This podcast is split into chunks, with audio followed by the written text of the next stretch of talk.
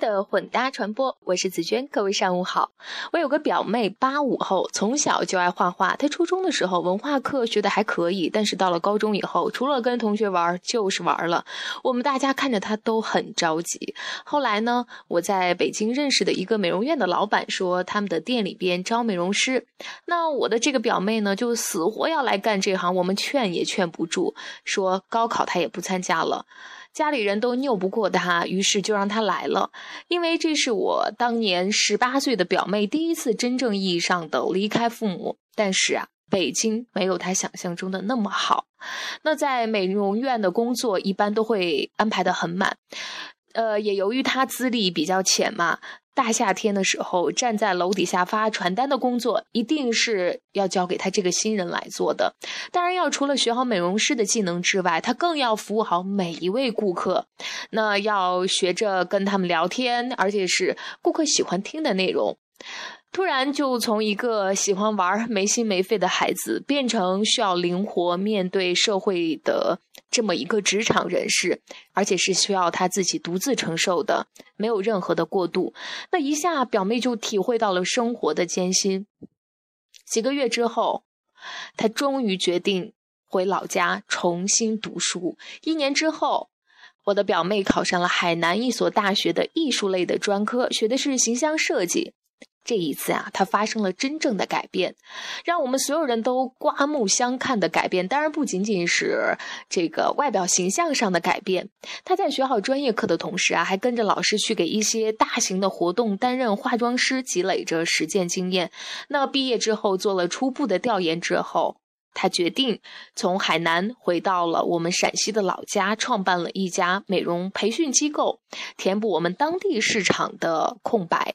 那创业当然是很辛苦了，他自己要招生，还要上课，还要到处去宣传，给学校做广告。但是他坚持下来了。呃，差不多三年过去了，他这个美容培训机构的学员越来越多，机构的办公环境也越来越好。前一段时间，他他还买了自己的这个呃办公场所。当然了，表妹自己呢，更是变得成熟、老练，还有自信了。那我今天呢就想说说他的这个培训机构的名称。特别有意思的是，做了几年之后，嗯，他有一次打电话问我说：“哎，姐呀，有人说我的这个机构的名称太土了，你看看要不要改一个，或者你帮我再想一个。”那他的这个机构名称叫什么呢？叫美妆，美是美丽的美，妆是化妆的妆。那这个名称呢，我自己觉得还比较贴切，也还容易记忆。不过，嗯。表妹说：“哎，她的朋友认为这个机构名称有点土，我不知道你们大家会是怎么认为的。但我告诉她说，做品牌就是要让一个名字持久的深入人心，并用你的工作赋予它内涵。那李嘉诚的公司叫长江实业集团，好像一点都不洋气吧？但是这却丝毫没有阻止他成为了香港首富。俗。”没有关系，关键是要上口好记，让大众姑娘们通过这个名字接受并且明白你所做的事情。那一个好的公司名称或者产品名称，可以让他从竞争对手中脱颖而出，帮助企业建立品牌，并且和这个客户之间建立起情感上的联系。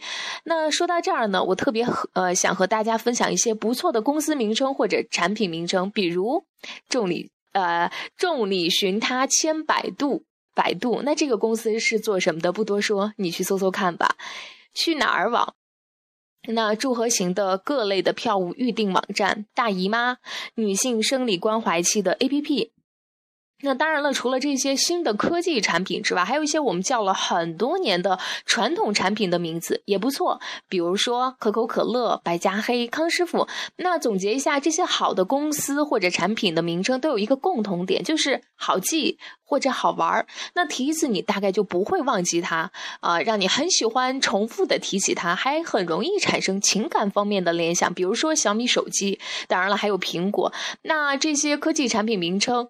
听起来都跟粮食或者水果有那么一点关系，无非就是让我们很容易的想起它嘛。也有一些公司为了标新立异，甚至生生的造出来一些比较上口的词，来让客户记住它。比如说 Google、Lenovo，那但反过来讲，仅仅为了这个标新立异而起名字。却一定是错误的，尤其是那些读起来既不上口，也不能让客户产生共鸣的名称。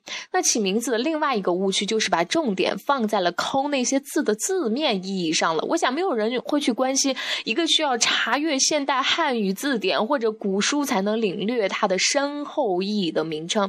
那就有一个做二手品交易的网站，起了一个非常拗口的拗口的名字。那我知道它的名称是来源于。一段文学典故，但是它的名字我真的忘记了。有哪些让你印象深刻的公司或产品名称呢？说说看。好吧，今天的分享就是这样，感谢你的收听，拜拜。